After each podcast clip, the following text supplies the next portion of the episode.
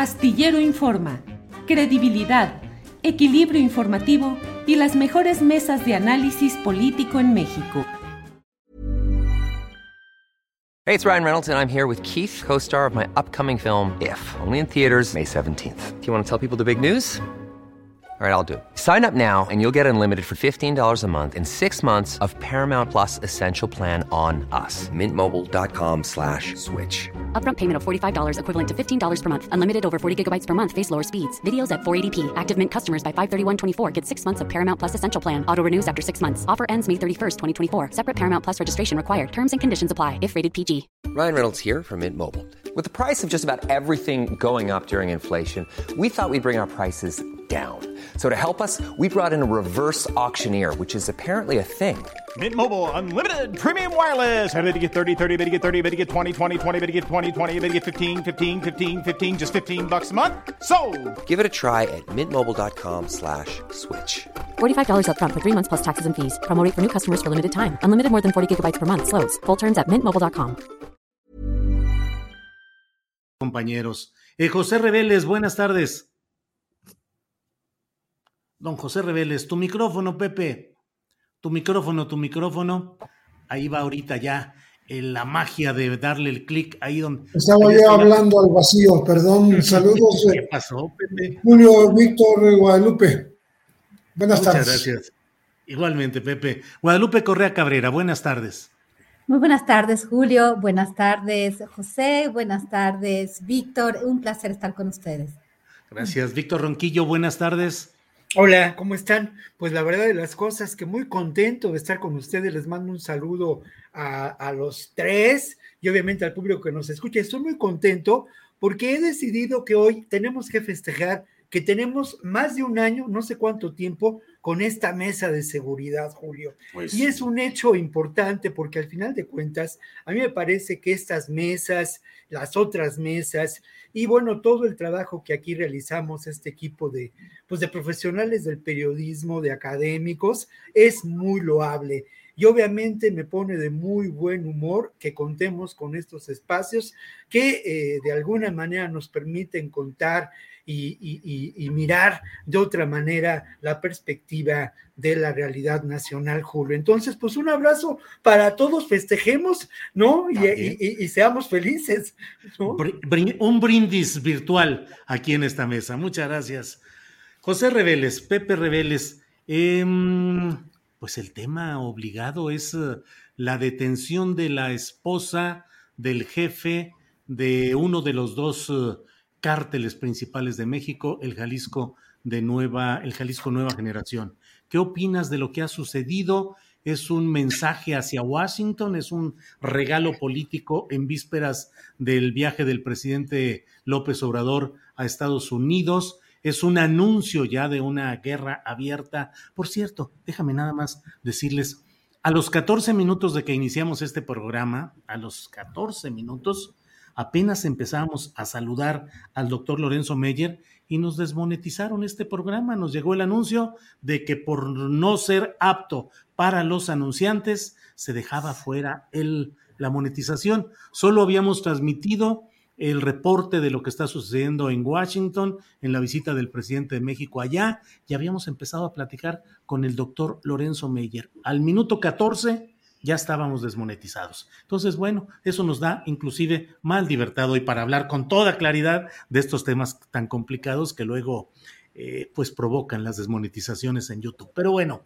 eh, Pepe, ¿cómo ves pues el tema de la señora Rosalinda González Valencia y todo el entorno? Pepe, por favor.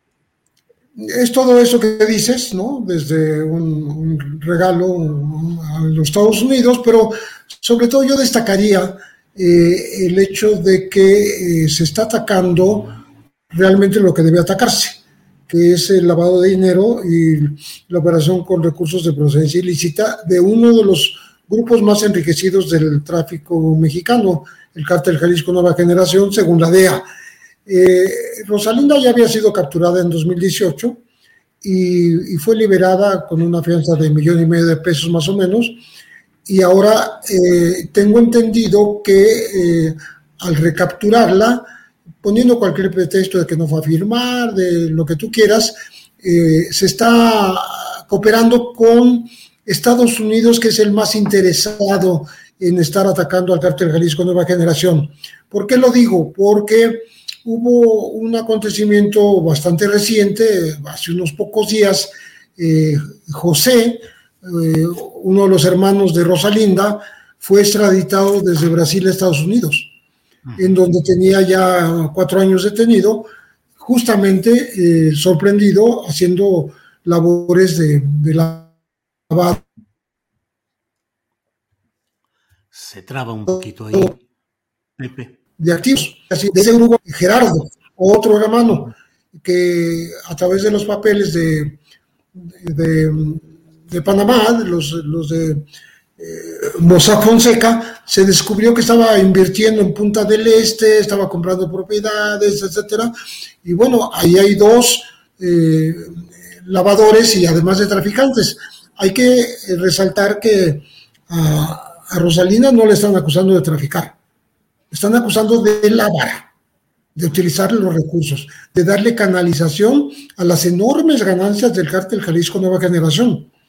Entonces ya eh, el ataque al cártel de Jalisco no hay duda de que está siendo emprendido muy duramente, más duramente por los Estados Unidos que por México. Y México está colaborando, está contribuyendo lo hace el ejército, como hace dos en el 2018 lo hizo la Marina. O sea, no fueron las policías, ojo. Y el, otro asunto es que varios hermanos más eh, están también en prisión, eh, pues esperando eh, uno llamado Arnulfo, otro ya, llamado Ulises Giovanni, ellos operaban desde Bolivia. Eso no da una idea, sí, Bolivia, Argentina, Chile, Brasil, es donde estaban eh, lavando dinero sobre todo, no que no estén extendidos a otros lugares del mundo, pero es particularmente donde centraron su operativo financiero. Y entonces creo que sí es muy importante esta detención, como lo fue el de su propia hija. Su hija eh, Jessica Joana está también detenida por lo mismo, por operar con recursos de procedencia ilícita, por lavar dinero. Se les sentenció a dos años y medio. Y está el niño, está el, Manchito también detenido. Entonces, creo que sí van en serio contra el cártel Jalisco Nueva Generación, porque antes le había dado preferencia en sus tráficos hacia Europa, hacia Asia y hasta Oceanía, pero este, recientemente se descubrió que está operando muy fuerte en todo el sur de Estados Unidos, además de estar en más de 25 estados de la República Mexicana. Eh, muy bien. Y es eh, muy relevante la detención. Gracias, Pepe Reveles. Guadalupe Correa Cabrera, ¿qué opinas sobre este tema de la detención de la esposa del Mencho? Tu micrófono, Guadalupe, perdón, tu micrófono.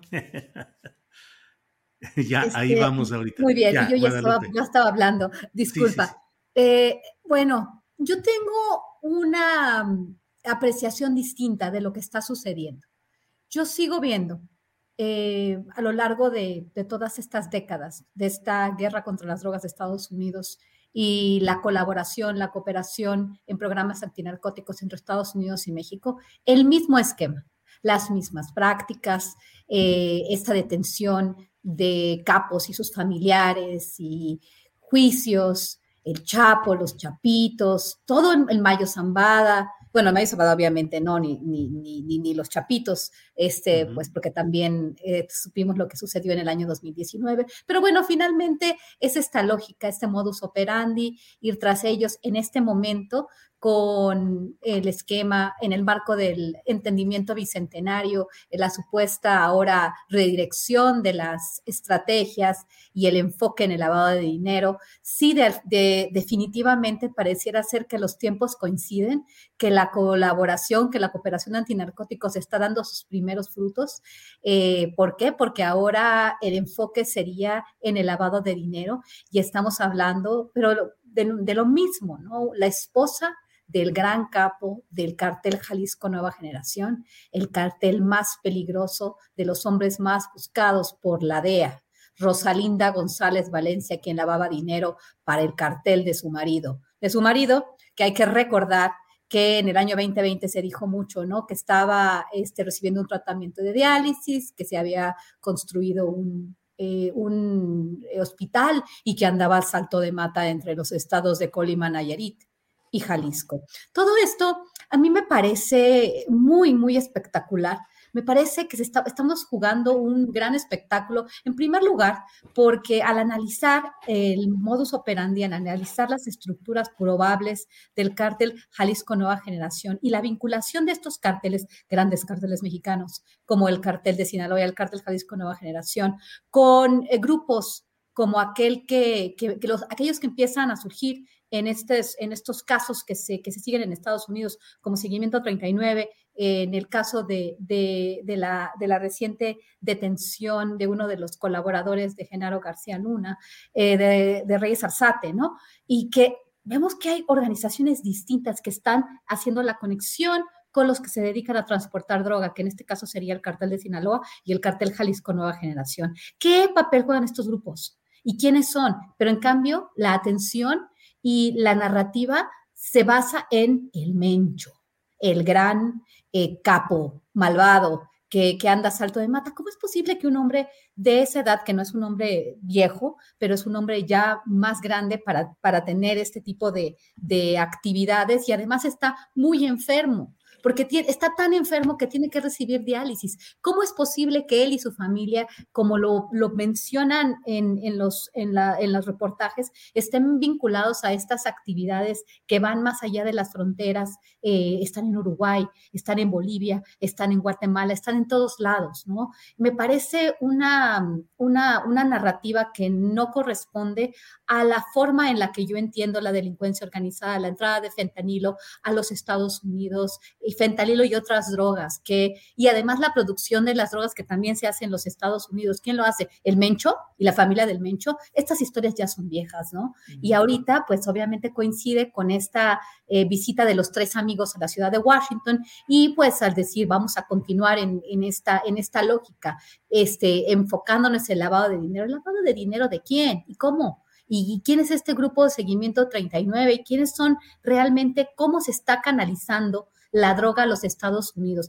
¿Por qué continuar con este tipo de estrategias y con este tipo de, perspectivas de ver quién es el cartel y la esposa y ahora que es una mujer, empiezan todos los medios a cubrir y a preguntarse por esta Rosalinda, ¿no? ¿Qué, ¿Cuál era su papel? Como lo fue también con, con, Emma Coronel. Ustedes saben cuántas veces he recibido eh, este, peticiones para, para entrevistas de medios internacionales para saber y hacer el perfil de Emma Coronel, las mujeres en el narcotráfico las mujeres empresarias, cuando la, la, droga sigue entrando a los Estados Unidos. Y ahora el, negocio es mucho más complejo, que no parece ser una estructura eh, piramidal eh, como antes, ¿no? Las familias, el capo, sino que esto ya es mucho más complejo y el cartel Jalisco Nueva Generación como tal es un cartel mucho más complejo porque no se explica simplemente analizando el tráfico de drogas y el lavado de dinero de manera, eh, de manera tradicional. No, no, no estamos hablando de familias, estamos hablando de células. Así surgió el cartel Jalisco Nueva Generación. Surge eh, de una operación quizás paramilitar en el estado de Veracruz y de repente se empieza a extender por todo el Pacífico, pero no por una familia muy probablemente. La vinculación del cártel Jalisco Nueva Generación a otras actividades también se ha documentado en medios de comunicación y entonces eh, me parece difícil entender esto eh, en, el, en el esquema tradicional. Me parece un espectáculo. Gracias, Guadalupe. Víctor Ronquillo, ¿qué opinas de este tema que, como vemos, tiene aristas múltiples y posibilidad de verlo desde diversos ángulos? ¿Qué opinas, Víctor Ronquillo? Sí, yo creo que tenemos una tarea que es impostergable, ¿no? Tenemos que apartarnos de esta narrativa que ha predominado en torno al asunto del problema o la realidad de eh, narcotráfico, por llamarlo de algún modo, que más bien eh, desde mi punto de vista, tiene que ver con la instrumentalización del asunto de lo criminal en favor de la construcción de una realidad vinculada a una versión diferente del imperialismo, ¿no? Creo que tenemos una tarea impostergable. lo que ocurrió, yendo a los hechos concretos, eh, a mí me recuerda mucho lo que pasaba cuando se llevaban a cabo reuniones entre Calderón y algunos de los presidentes de Estados Unidos o entre García Luna y, eh, y, representantes de las agencias. Había un afán por mostrar que se llevaba adelante, que se cumplía con la tarea como niños aplicados, ¿no? Esto creo que mm, a mí me lleva a pensar que no hay coincidencias y si es una coincidencia, es una coincidencia que nos permite reflexionar en torno a la posible instrumentalización o el uso de lo que podemos considerar estas eh, organizaciones que desde la perspectiva de diferentes teóricos, entre ellos Guadalupe Correa y Osvaldo Zavala, ¿no? por mencionar a un par que conocemos muy bien, pues tiene que ver más con la realidad de una mm, nueva estrategia para mantener el control de los recursos naturales del territorio y de la expansión del proyecto económico geopolítico de Estados Unidos, ¿no? Entonces, eh, esta realidad y este hecho que de alguna manera se da en el entorno de esta reunión entre los tres presidentes, a mí me lleva a preguntarme con toda seriedad si el discurso de la construcción de la paz del actual gobierno, al cual, sobre el cual he reflexionado yo en distintas ocasiones en este, en este espacio, va más allá de lo que podemos considerar la guerra del narco.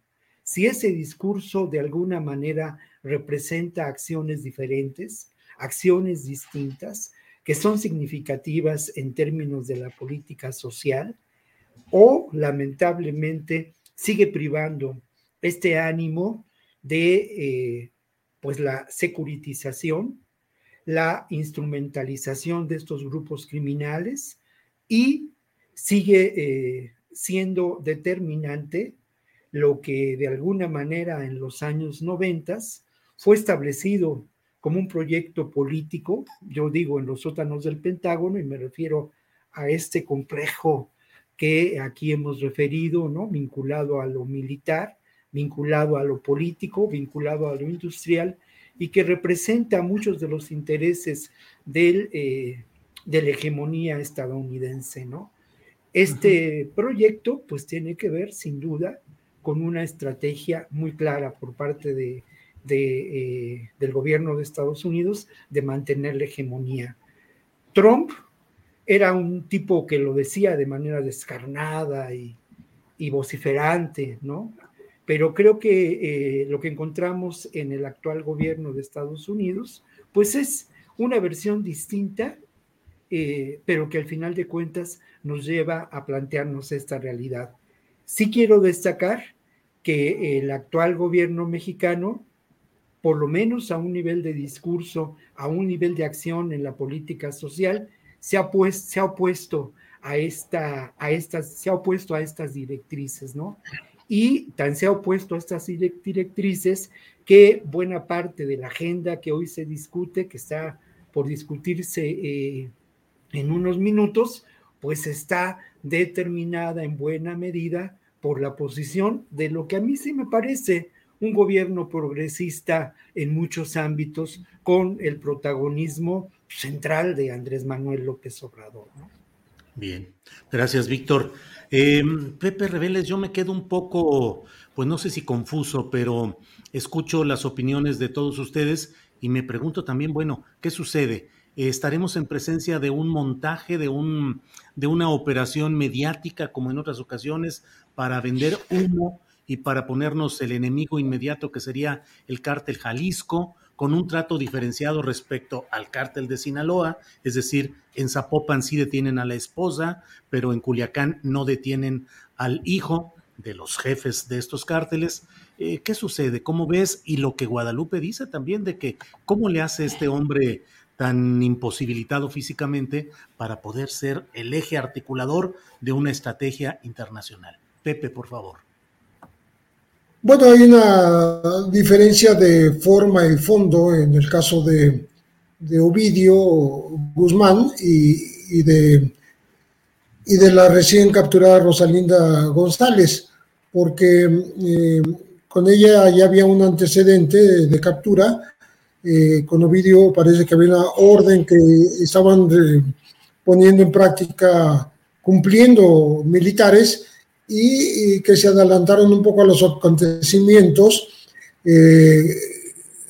creo que sacaron lección de lo que pasó con Ovidio en el sentido de que sorprendió al gobierno la rapidez con que mm, respondió el cártel de Sinaloa armando a muchísima gente, eh, a centenares de personas que dominaron todas las zonas de Culiacán para eh, presionar al gobierno y obligar a que soltara a este joven hijo del Chapo Guzmán, que finalmente así ocurrió, para evitar, como dijo el gobierno, como dijo el propio presidente, eh, una masacre de grandes dimensiones.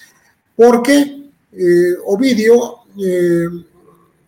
su, gente, sus hermanos, sus ayudantes lograron convocar a muchísimos eh, eh, hombres y mujeres, sobre todo hombres que eh, tomaron como rehenes a, algunos militares, a, camión militar, circularon con, armas empotradas en vehículos blindados, eh, tomaron la colonia donde habitan los militares y sus familias, poniendo un tanque de gas muy cercano y amenazando con hacerlo explotar.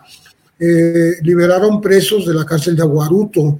Eh, en fin, cercaron al, al, propio operativo oficial de tal manera que sí demostraron fehacientemente esa capacidad de movilización, pero inmediata, a los minutos, ¿no? Eh, en, tiempo y forma. pero entonces el cártel Jalisco no tiene esa misma capacidad de reacción. No, es que yo te iba a decir exactamente, iba a decir exactamente que ya lo hizo el cártel Jalisco Nueva Generación antes de lo de Ovidio, cuando se presumía que habían capturado al Mencho, eh, hace unos cuatro años, tres, cuatro años, y desquiciaron la ciudad de Guadalajara. Atravesaron trailers, eh, eh, pipas de gas, camiones de pasajeros, incendiaron vehículos, rompieron todas las, vialidades, gente armada por todos lados. entonces, era una, forma de evitar eh, la inminente captura, supuesta inminente captura del Mencho, o que lo soltaran si es que lo tenían capturado. Eso lo hicieron antes que lo de Ovidio. Más bien lo de Ovidio pareció una copia de lo de Jalisco, ¿no? Pero en esta ocasión, ¿qué hicieron con Rosalinda? La treparon inmediatamente en un avión, se la trajeron a la Ciudad de México y la llevaron a la cárcel de alta seguridad de para mujeres aquí en, en Coatlán, en Morelos de tal manera que no hubiera una, un intento por liberarla. De todas maneras, hay un hecho que están asociando a, la captura de, Rosalinda, que es la desaparición de dos marinos que andaban por la zona, eh, de Zapopan también, y que, y que no aparecen. Y ya se deja correr la versión de que quien operó esta, este secuestro eh, fue otra hija del Mencho, la única que no está detenida, eh, que se llama Laisa, Laisa Michelle, o Ceguera. Eh, ella es muy jovencita. Atribuirle esto me parece un poco incluso audaz, a no ser que haya datos precisos de que así fue. Eh, pero bueno, estamos diciendo que una vacuna, más o menos, para poner la comparación entre lo de Ovidio y, y lo de Rosalinda, una vacuna y rápidamente se cambió de lugar al personaje para que no hubiera esas reacciones violentas que a quien dañan es a la sociedad, a la, ciudadanía que está cerca de, estas, de estos operativos. Gracias, José Reveles. Guadalupe Correa, em, mucho se ha hablado a lo largo de estos años de 2018 para acá acerca de que el cártel de Sinaloa pues tiene una eh, tolerancia si no es que una cercanía, digamos, eh, con los actuales gobiernos. En la propia Sinaloa se eligió a Rubén Rocha Moya entre testimonios muy claros de que hubo operación de grupos armados para secuestrar al aparato electoral del PRI en el Estado y a los principales personajes para inhibir el voto que pudiese haber sido en contra de Morena. Te pregunto en concreto, Guadalupe, ¿estaremos en presencia de una embestida binacional contra uno de los cárteles, el Jalisco Nueva Generación, y no contra el de Sinaloa? Es decir, ¿entraríamos otra vez a un escenario de cárteles buenos o protegidos y cárteles perseguidos? Bueno, eh, como, ya, he dicho, creo que a mí ese tipo de narrativas no me satisfacen. No me satisfacen porque además de todo esto sí es lo que, nos lleva y lo que lleva a la opinión pública a enfocarnos en lo que no es importante. Vamos a ver, es, muy interesante cómo ahorita se está también generando esta narrativa, ¿no? Eh, como, como, como planteaste y como se puede plantear, obviamente, con un enfoque de este tipo, decir, el caso de Ovidio fue distinto al caso de la esposa del Mencho de Rosalinda. ¿Por qué? Porque ahora sí tenemos eh, a ella en prisión preventiva y a Ovidio Guzmán se le, se le, se le libera en, aproximadamente, o creo que menos de cinco horas, ¿no? El 17 de octubre de 2019. Entonces aquí sí, se, empieza una narrativa que el, el presidente saluda a la mamá del Chapo y este tipo de escenas han sido utilizadas obviamente por la oposición para eh, siempre estar, estar atacando al gobierno de Andrés Manuel López Obrador. Aquí hay una relación entre el actual gobierno mexicano y el cartel de Sinaloa, ¿no? Eh, simplificando mucho los esquemas, simplificando bastante eh, los modus operandi, la, la forma de no solamente llevar la droga a los Estados Unidos, sino distribuirla dentro de los Estados Unidos y, y, además de todo, pues operar esta entrega de algunas de las sustancias activas para producir droga tanto en México como en Estados Unidos. Estamos hablando ¿no? de las metanfetaminas, estamos hablando de heroína, estamos hablando de fentanilo y no todas las drogas tienen las, mismos, las mismas lógicas, ¿no? Cuando hablamos de tráfico de drogas. En el caso de los gobiernos mexicanos y estadounidenses, pues nos queda esta impresión de los años de Felipe Calderón, cuando aparentemente, de acuerdo a, lo, a los arrestos, por ejemplo, en el caso muy en particular de Genaro García Luna, la supuesta relación tan directa que tenía con el cartel de Sinaloa, eh, que bueno, obviamente refleja supuestamente, no, no sabemos realmente todo porque alguien no es culpable hasta que no se este, demuestre lo contrario, eh, no tenemos todavía las pruebas, no nos, no, nos las han mostrado en, realidad, pero bueno, eh, de acuerdo a, a, la lógica, les encuentra en, los Estados Unidos, en la ciudad de Nueva York, esperando un juicio y aparentemente recibió dinero y dio protección al cartel de Sinaloa. Entonces me parece muy interesante cómo muchos miembros de la oposición ahora acusan exactamente de lo contrario. Este, si tengo bien entendido, esto es una sugerencia también que viene desde el expresidente Felipe Calderón, ¿no? la falta de, resultados y algunas veces a, esta, este saludo del presidente pues fue criticado por, por mucha de su gente. Pero en realidad eh, no vamos a saber esto, ¿no? No vamos a saber esto, ¿por qué? Porque nos estamos enfocando en personajes. Es importante destacar que el día 17 de octubre de 2019, supuestamente la decisión se llevó a cabo porque no se quería eh, este, generar un enfrentamiento que pusiera al, al público, a la, ciudadanía en Culiacán en, un, en una situación de riesgo. Sabemos que este tipo de, de, cuestiones ya se estaban empezando a movilizar y aparentemente, y eso es lo que dicen las autoridades, pues se dio la orden de, de, de liberarlo debido a que este, ya se sabe lo que sucede en este tipo de, de, casos. Estábamos hablando del corazón supuesto del cartel de Sinaloa. Ya si, si queremos enfocarnos en esta narrativa que a mí me parece útil, pero bueno, si queremos enfocarnos, pues hay una, eh, hay una, hay una explicación de alguna forma, ¿no? Y esta persona, eh, en el caso de, de, Rosalinda eh, González Valencia, pues estamos hablando de la esposa de del Mencho, pero eh, no estamos hablando de una captura y de una movilización de la gente del Mencho para, para atacar también a otros grupos dentro de la, de la población, ¿no? Este, es, es interesante también lo que habíamos mencionado, que precisamente hoy se da una, una, una, un encuentro entre los tres amigos en la ciudad de Washington, donde muy probablemente como un acto protocolario, se van a reafirmar estos compromisos con el lavado de dinero, colaborar para desmantelar las organizaciones criminales, toda una serie de palabras que muy probablemente no van a, no van a fructificar en acciones muy concretas por lo menos en un par de meses o, no sé cuándo, pero este, sí, e, efectivamente me llama la atención los tiempos y, la, y el manejo de las narrativas. No creo que enfocarnos en Rosalinda y Ovidio, entonces el gobierno de Estados Unidos y el gobierno de México están haciendo lo mismo, están protegiendo al mismo cartel de Sinaloa versus el cartel, el cartel Jalisco Nueva Generación, como lo hicieron con los Zetas y el cartel del Golfo,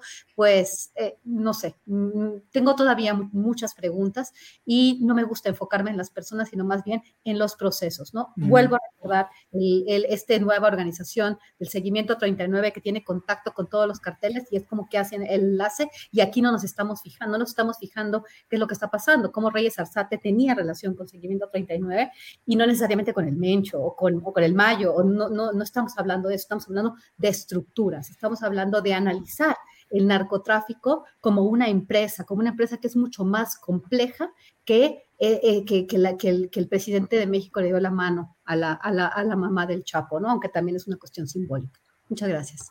Bien, gracias Guadalupe. Eh, Víctor Ronquillo, mm, ¿cómo explicarnos y cómo avanzar en el análisis de lo que sucede en estos temas del crimen organizado? Una parte es el proceso socioeconómico, empresarial, y otra cosa son también los factores simbólicos de lo que implican ciertos hechos de los cuales los periodistas solemos analizar y extraer eh, una visión más general. Pero ¿cómo explicarnos pues todo lo que está sucediendo en estos entornos con nombres y apellidos de personas o sin ellos o con nombres eh, de cárteles o etiquetas o no, pero cómo explicar todo lo que está sucediendo en todo el país, no solamente con estos dos grupos, sino en general. Hoy mismo ha habido una, pues una expresión violenta muy fuerte con 10 personas eh, eh, en otra ciudad del país. ¿Qué está pasando y dónde estamos instalados en este momento en este tema del crimen organizado, Víctor? No, y tiene razón, ¿eh? también otro elemento que concurre pues es la realidad de la violencia atroz, terrible, ¿no? De lo que está pasando en muchos, en muchos estados de nuestro país, en muchas ciudades, ¿no? La violencia es una realidad atroz y precisamente creo que tenemos que avanzar en términos de lo que podíamos considerar la gestión de esa violencia. ¿Cómo se está manejando esa violencia? en qué territorios se están generando estas situaciones y a quién conviene esa gestión de la violencia, quién eh, o quiénes de alguna manera propicia que en algunos momentos y en algunos eh, espacios muy concretos esa violencia se exprese de manera, de manera atroz. Voy a empezar a referirme al asunto de la captura de esta mujer, ¿no? De esta persona. Creo que esta captura, pues de algún modo pretende incidir en, en esta reunión, mostrando que el camino que se debe seguir en términos de la lucha contra el narcotráfico, y lo entrecomillo, pues es mantener esa estrategia de la guerra de, eh, eh, en contra del narcotráfico, de descabezar a los grandes carteles, de golpear a sus estructuras financieras, en fin, todo este discurso y toda esta narrativa, como se dice ahora, que ya conocemos, ¿no? Obviamente, y esto es evidente y hay que ponerlo sobre la mesa, pues sabían muy bien, la mujer estaba, eh, tenía que ir a firmar y no iba a firmar, Claro que la tenían en la mira y claro que sabían y se decidió aprovechar su captura en un momento propicio con esta finalidad. Lo otro, en cuanto a quién o quiénes pueden gestionar la violencia en favor de qué intereses y generando también respuesta eh, múltiple, pues bueno, hay que recordar, y, no lo comentamos aquí, porque hay muchos temas, ¿no? Pero lo que pasó en Guanajuato hace unas dos o tres semanas con la captura de diferentes integrantes de policías municipales de diferentes ciudades, como un intento de, eh, pues, eh, limitar la posible vinculación entre estas policías municipales y los grupos criminales, ¿no? Que al final terminan por confundirse la respuesta. La respuesta ya se dejó sentir con la violencia y con una serie de crímenes y de asesinatos que proceden de esta realidad. Eh, muy complejo, muy complejo, porque al final de cuentas, en, en, términos de lo que pasa, sí creo que haya dentro del espacio y dentro de la, del Estado mexicano quien gestiona esa violencia, pero también indudablemente estos grupos que proceden con características más propias de eh, aparatos paramilitares vinculados con el Estado, más que organizaciones criminales, también van por lo suyo.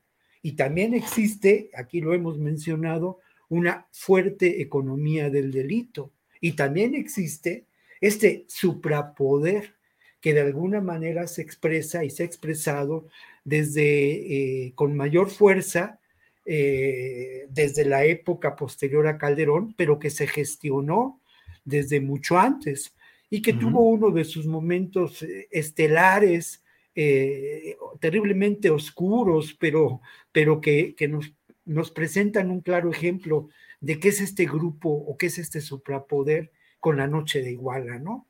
o sea, con, la desaparición de los 43, este superpoder en el que aparece, por una parte, el poder político, por, por otra parte, el poder criminal, por otra parte, el poder caciquil y, de alguna manera, conforman toda, todo un espacio de dominio y de control del gran negocio del tráfico de la heroína en ese momento, ¿no? Entonces, Bien. esto es una realidad. One size fits all seems like a good idea for clothes until you try them on. Same goes for healthcare. That's why United Healthcare offers flexible, budget friendly coverage for medical, vision, dental, and more. Learn more at uh1.com. Hey, it's Ryan Reynolds, and I'm here with Keith, co star of my upcoming film, If, only in theaters, May 17th. Do you want to tell people the big news? All right, I'll do it. Sign up now and you'll get unlimited for $15 a month in six months of Paramount Plus Essential Plan on us. Mintmobile.com slash switch. Upfront payment of $45 equivalent to $15 per month. Unlimited over 40 gigabytes per month. Face lower speeds. Videos at 480p. Active Mint customers by 531.24 get six months of Paramount Plus Essential Plan. Auto renews after six months. Offer ends May 31st, 2024. Separate Paramount Plus registration required. Terms and conditions apply if rated PG. Bien, gracias, Víctor. Eh, José Reveles. Mientras estamos hablando, se realiza en Estados Unidos, en su capital, Washington, eh, la reunión de los eh, tres mandatarios de los países del subcontinente norteamericano. Eh, ¿Qué esperar de esta reunión en cuanto a migración y seguridad, particularmente, José? ¿Qué crees que pueda derivarse de una reunión de este tipo? Yo creo que estos tres amigos que están reunidos, así se les denomina, aunque sean tan dispares, ¿no? Y, sea difícil establecer esa amistad, ¿no? Porque el poder eh, otorga eh, ciertas jerarquías y, me parece que no son tan, tan amigos, sobre todo porque no están de acuerdo en muchas de las cuestiones que se van a discutir. Eh, estamos hablando de cuestiones económicas, de cuestiones de seguridad. Les interesa más a ellos que a nosotros el tema de la seguridad eh, regional, ¿no? Lo, desde el viejo, de la, de la vieja SPAN, ¿no? De la acción eh, para la seguridad del norte del continente. Y mm, en el tema de migración, pues el presidente López Obrador ha repetido hoy lo que ha dicho en ocasiones anteriores, que está muy contento con la política de, Joe Biden, en el sentido de que va a regularizar a 11 millones de eh, indocumentados mexicanos en, territorio estadounidense. Eh, entonces, eh, eso y el, y el que se acepte tácitamente mm, las propuestas que hizo a nivel bilateral, pero también a nivel de Naciones Unidas, cuando estuvo hace días pasados el presidente mexicano, proponiendo un desarrollo integral de la región, no, no, no proponiendo el, el esquema punitivo en contra de los indocumentados, aunque se practique en la, en la realidad esta intención de pues impedir o frenar o retardar la caravana que, ha cambiado de objetivos y se dirige a Estados Unidos, cosa que no le ha de gustar mucho al gobierno de Washington. Pero de todas maneras el, gobierno mexicano eh, insiste en, soluciones de más fondo, en soluciones más regionales que abarquen al, a la parte centroamericana, de tal manera que no tengan que salir de su, de su país de origen para buscar un, una, una solución a sus problemas económicos y de otro tipo, y de violencia. Entonces, creo que eh, las posiciones hasta ahora, pese a los discursos, son irreductibles. Y eh, no veo que, creo que se establecerá un grupo de trabajo eh, entre funcionarios de los tres gobiernos para ir abordando con el tiempo, de aquí a que ocurra la siguiente reunión, que serán un par de años por lo menos, este, ir encontrando salidas a un problema que es real, que es real y, que, y cuyas causas a veces se quieren minimizar, porque se, se habla de que solo son este, migrantes económicos en busca de, de trabajo cuando hay persecución, hay violencia, hay eh, necesidad de, pedir asilo por parte de muchos de ellos, ¿no?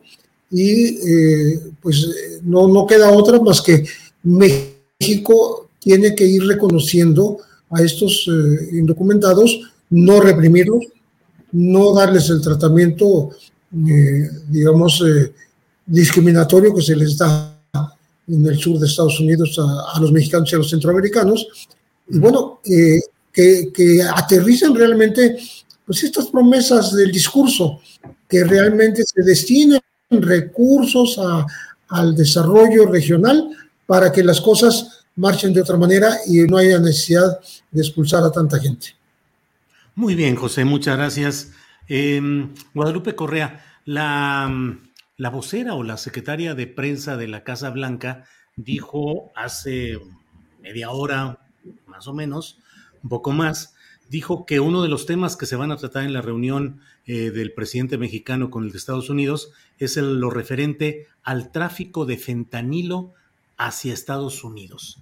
¿Qué podemos entender? ¿Qué se puede derivar? ¿Cuál es el contexto de este tema, eh, Guadalupe? Sí, sí, Julio. Yo creo que hay dos temas que le interesan a Estados Unidos eh, en su relación con México. Entre los tres países, eh, la cuestión del comercio está muy hablada, está pues muy planchada de alguna forma por obviamente esta ratificación, este nuevo, esta renegociación del que era antes el Tratado de Libre Comercio, ahora de MEC, el Tratado México-Estados Unidos-Canadá.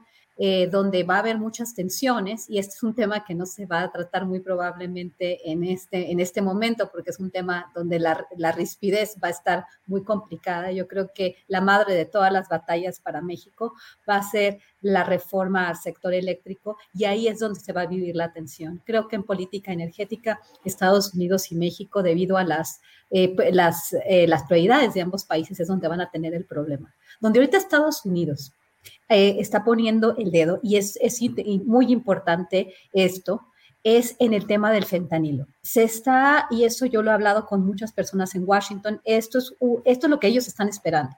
Hay muchas expectativas eh, en Washington por esta reunión, principalmente por el tema del narcotráfico, del fentanilo y el tema migratorio. Pero eh, en el público en Washington, en, particular estoy hablando de los estadounidenses, de los burócratas, de las personas que les importa la política y por eso tienen su atención en Washington, a eso me refiero, la gente de Washington. saben que el tema migratorio es mucho más complejo, que causa muchas divisiones y que una y, otra vez se está y se va a continuar eh, eh, informando. En este sentido, ellos quieren sangre aquí en el tema del fentanilo porque efectivamente, el consumo de fentanilo en los Estados Unidos ha incrementado de manera exponencial la adicción y se, ha, se, ve, se ve, es visible. La adicción, el consumo de drogas se está expandiendo de manera terrible y los efectos en la población estadounidense han sido eh, muy, muy importantes. Es, es, muy, muy, de veras, todas las, eh, las, agencias de seguridad en los Estados Unidos, en los informes que se dan en diferentes foros, en think tanks, en, en las mismas agencias, los reportes, si uno los lee, el tema del fentanilo es constante y pareciera ser estar conectado con una realidad, una realidad que es muy visible. Cada vez hay más adictos en las ciudades de Estados Unidos, las principales ciudades, este, se va expandiendo este problema.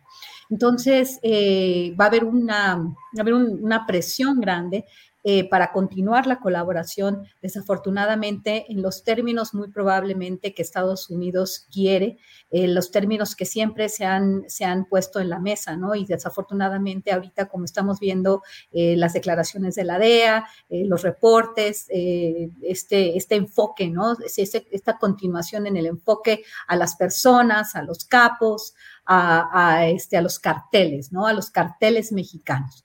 Entonces, eh, eh, real, realmente es el tema que más le importa a Estados Unidos y Estados Unidos yo creo que tiene la intención de guiar esta, esta discusión eh, como más le, le, compete, como más le parece y desafortunadamente su visión pues nos puede poner, como siempre ha puesto a los países del sur del continente, en un entredicho, ¿no? Ir contra los carteles de la droga sigue este ciclo de violencia, repercute en, la estabilidad de las naciones, como lo hemos visto con, Colombia, como lo hemos visto con México, eh, Iniciativa Mérida, ya ahora Entendimiento Bicentenario, que es mucho más amplio, eh, Plan Colombia en su momento, ahora supuestamente después de décadas de sangre, décadas de desplazamientos forzados, de muerte, pues ahora supuestamente hay una estabilidad. ¿Cuánto tiempo más nos falta a nosotros los mexicanos de continuar con esta estrategia antinarcóticos, seguir eh, generando muertos, eh, tener para grupos paramilitares, estos ciclos de violencia que no terminan, ¿no?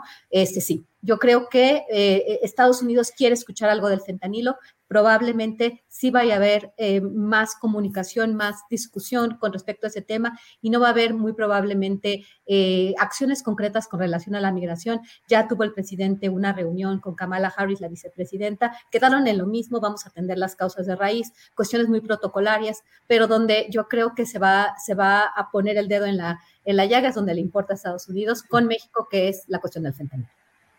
Gracias, Guadalupe. Víctor Ronquillo, ¿qué esperar de esta reunión de los tres mandatarios de Norteamérica, sobre todo en materia de migración y de seguridad? Víctor, por favor.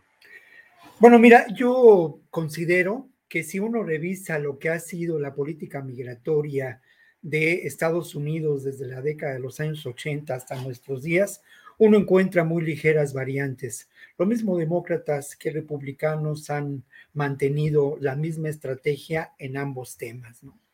Una estrategia que por un lado, ya lo hemos comentado, tiene que ver con la securitización de América Latina en términos de la seguridad, con todo lo que implicó, ya lo mencionaba Guadalupe, ¿no? La iniciativa Meri, el plan Meri de la iniciativa Colombia, ¿no? Con todo lo que implicó en términos de intromisión en la política interior de Colombia, generación de más, de más violencia con el paramilitarismo, la realidad terrible en nuestro país de la llamada guerra del narcotráfico y la catástrofe humanitaria a la que nos ha llevado, ¿no? Entonces, en términos de seguridad, a mí me parece que eh, de no, de no, digamos, generar condiciones diferentes que este gobierno ha puesto sobre la mesa en términos de un tratamiento distinto a la realidad del crimen organizado en nuestro país, mantendremos la misma línea, que tiene que ver con lo que mencionaba en una en la primera intervención que tuve en esta ocasión, de la instrumentalización de los grupos del crimen organizado en relación a una versión diferente del imperialismo norteamericano en el siglo XXI, ¿no? En términos de migración, pues pasa de alguna manera lo mismo, ¿no? Las diferencias han sido mínimas.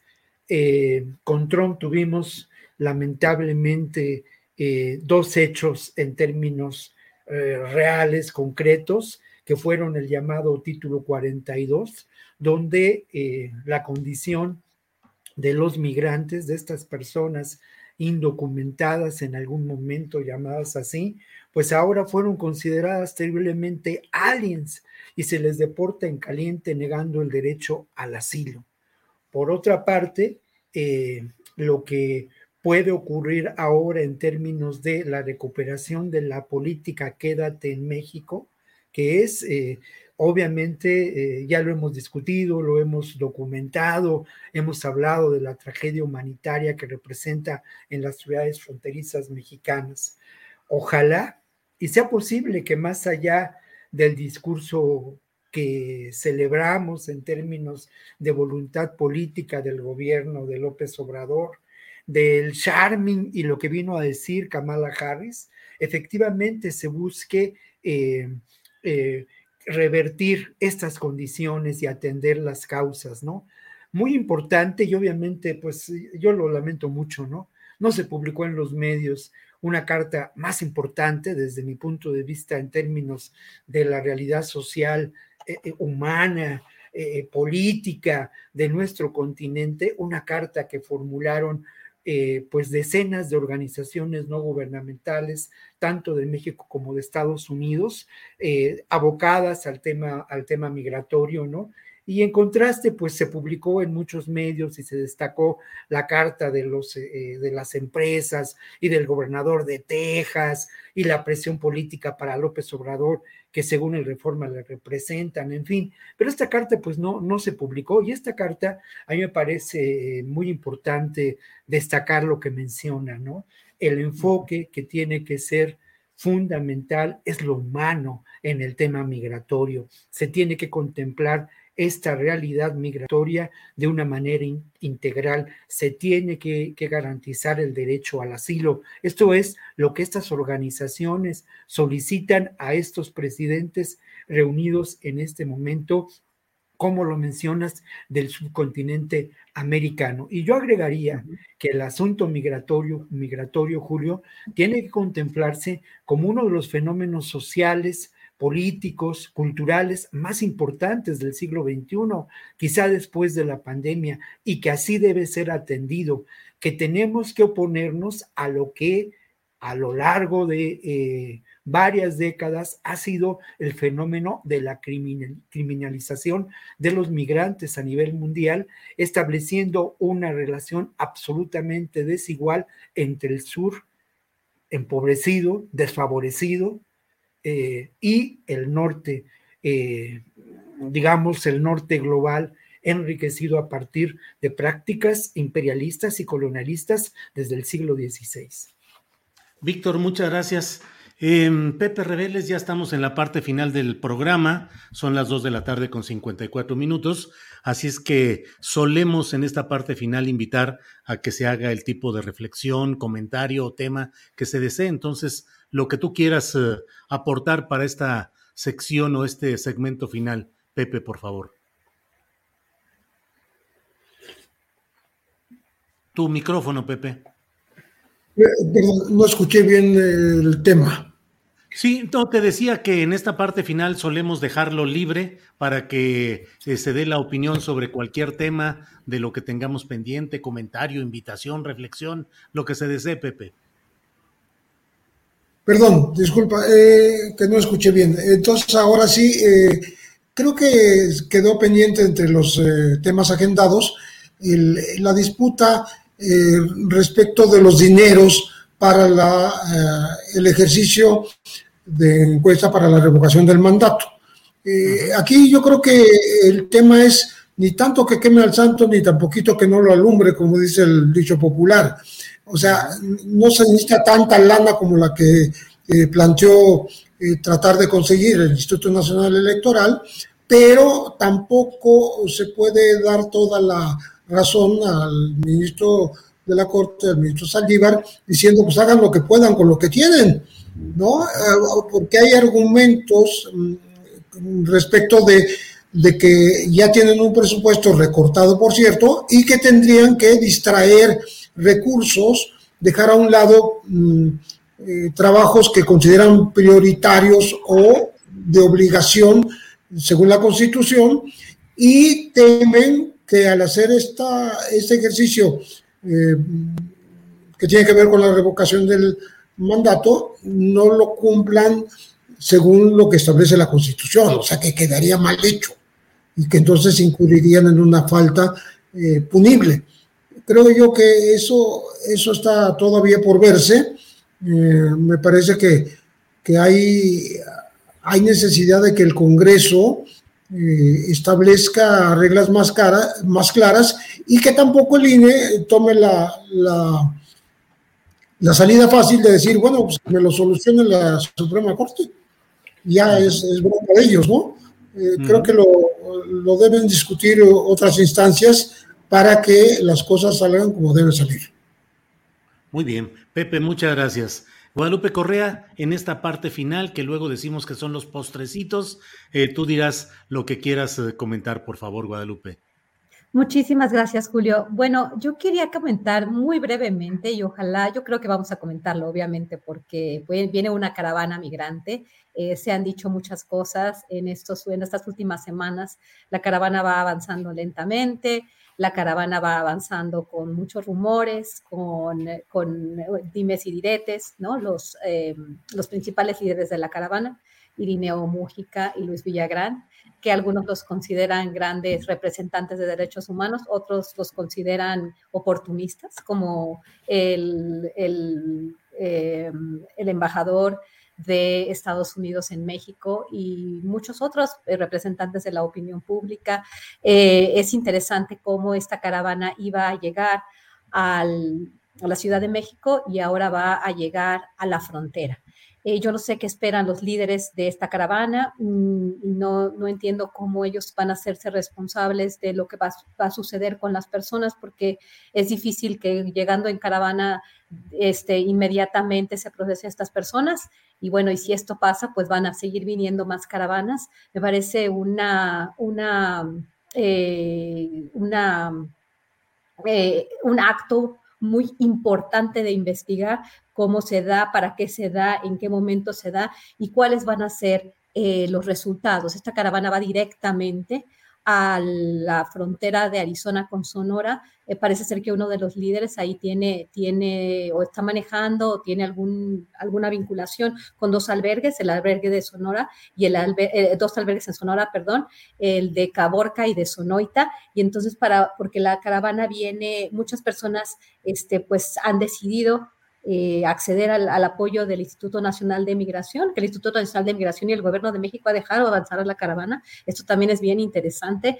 Este, se ha recibido muchísima crítica y lo que va a pasar en Estados Unidos, lo que realmente está pasando es una gran división y además una consideración de que esta, esta actitud permisiva, vamos, a, inclusive a los demócratas centristas, a mí me preocupa porque cuando pasan estas cosas, en lugar de que se apoyen vías más legales para la migración indocumentada, ya más apoyo para la reforma compresiva integral, se genera esta, pues esta xenofobia, este miedo y en realidad en política, en la política no es lo que los que queremos que, se abran las fronteras y que, y que los migrantes mexicanos y los que piden asilo pues tengan una, una, opción. Al contrario, estas caravanas yo lo he, lo he estado documentando por, por varios años, bueno, por los años en los que esta caravana ha sido más bien un fenómeno político o así se ha manejado, pues cada vez que llegan las caravanas se divide la opinión pública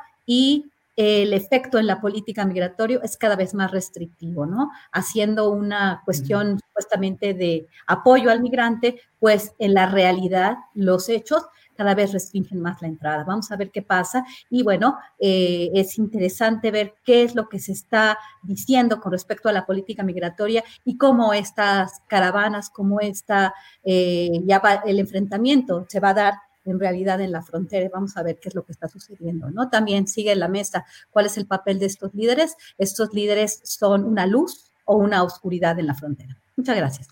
A ti, Guadalupe, muchas gracias. Víctor Ronquillo, te toca cerrar esta mesa, así es que por favor, con el comentario sobre el tema que tú desees, somos todo oídos. Víctor. bueno, pues quedamos emplazados para hablar del carácter de las caravanas. Creo que hay muchos elementos y creo que precisamente es un fenómeno que tiene muchas dimensiones, muchas facetas y que valdría la pena entrarle y, espero que le entremos en un, en un futuro, ¿no? Y bueno, yo por mi parte creo que uno de los temas centrales en términos de seguridad, en términos de la realidad nacional y de la realidad México-Estados Unidos, tiene que ver con la presencia de la Comisión contra la Tortura de las Naciones Unidas, ¿no? Me parece que eh, lamentablemente el efecto o uno de los efectos más dolorosos de esta catástrofe humanitaria en la que nos encontramos eh, sumidos es eh, la desaparición de más de 94 mil personas y contando, ¿no? Un resultado sin duda de lo que pues también podemos considerar, y algunos teóricos así lo mencionan, pues el capitalismo del saqueo, el capitalismo neoliberal. Más allá de entrar en el detalle y en la reflexión de, sobre esta perspectiva que ya, que ya, que, ya comenté en otras, en las anteriores intervenciones, ahí me gustaría mucho referir lo que algunos activistas vinculados a las organizaciones, vinculados a este luminoso movimiento por los desaparecidos en México que protagonizan sobre todo las madres, las esposas de las personas desaparecidas, esperan de esta, de esta visita, ¿no? Y esperan que esta, este, este Comité contra la Tortura de las Naciones Unidas confirme la realidad de la, de la desaparición generalizada de eh, personas en nuestro país víctimas, sin duda, de lo que también yo mencionaba, pues es esta realidad de la presencia de este suprapoder en diferentes regiones de nuestro país y la instrumentalización de y, la y la gestión de la violencia, ¿no? Con fines muy concretos de control de territorio, de explotación de recursos naturales. Y se espera que esta confirmación de estos hechos permita llevar eh, estas evidencias a la Asamblea General de las Naciones Unidas, con la finalidad de que se conforme un comité internacional de expertos independientes, y la alusión a lo que ocurrió con Ayotzinapa no es casual, de expertos independientes que aborden esta realidad, que, que expongan cuáles fueron los mecanismos que la generaron y de qué manera una comisión de expertos independientes ajena precisamente a la realidad económica, social y política de México, a ese Estado corrupto que generó esa, ese, ese suprapoder que he mencionado. Ojalá y dé resultado. Muy bien, pues son las 3 de la tarde con cuatro minutos y ha llegado el momento de dar las gracias a quienes nos han acompañado en esta ocasión. Así es que, Pepe Reveles, como siempre, muy agradecidos. Buenas tardes. No se oyó, Pepe, pero entendemos el lenguaje. Gracias, qué amables. Gusto en saludarlos. Gracias. Igual, Pepe, mucho gusto en verte. Guadalupe Correa Cabrera, es un gusto. Gracias y buenas tardes. Igualmente, es un gusto, es un gusto compartir esta mesa con Pepe Reveles y con Víctor Ronquillo. Siempre aprendo mucho de ellos. Eh, muchas gracias, eh, Julio, también de ti. Muchas gracias. Gracias, Guadalupe. Víctor Ronquillo, gracias, buenas tardes. No, muchas gracias a ustedes y de verdad que la paso re bien. Es la, es mi hora favorita de la semana, ¿eh? Se los digo con cariño. Eh, ya estoy esperando desde la una de la tarde, ansioso, porque comencemos con, con la charla y el debate y la reflexión. Muchas gracias a ustedes y al público que nos escucha, Julio. Gracias, que estén bien y nos vemos pronto. Gracias. Hi, I'm Daniel, founder of Pretty Litter. Cats and cat owners deserve better than any old-fashioned litter. That's why I teamed up with scientists and veterinarians to create Pretty Litter. Its innovative crystal formula has superior odor control and weighs up to 80% less than clay litter. Pretty Litter even monitors health by changing colors to help detect early signs of potential illness. It's the world's smartest kitty litter. Go to prettylitter.com and use code ACAST for 20% off your first order and a free cat toy. Terms and conditions apply. See site for details. When you make decisions for your company, you look for the no brainers. And if you have a lot of mailing to do, stamps.com is the ultimate no brainer. It streamlines your processes to make your business more efficient, which makes you less busy. Mail checks, invoices, legal documents, and everything you need to keep your business running with Stamps.com. Seamlessly connect with every major marketplace and shopping cart. Schedule package pickups and see your cheapest and fastest shipping options from different carriers. With rates up to 89% off USPS and UPS rates. And with the Stamps.com mobile app, you can take care of mailing and shipping wherever you are. Make the same no-brainer decision as over 1 million other businesses with stamps.com. Sign up with code program for a 4-week trial plus free postage and a free digital scale. No long-term commitments or contracts. That's stamps.com. Code program. Para que te enteres del próximo noticiero, suscríbete y dale follow en Apple, Spotify, Amazon Music, Google o donde sea que escuches podcast. Te invitamos a visitar nuestra página julioastillero.com.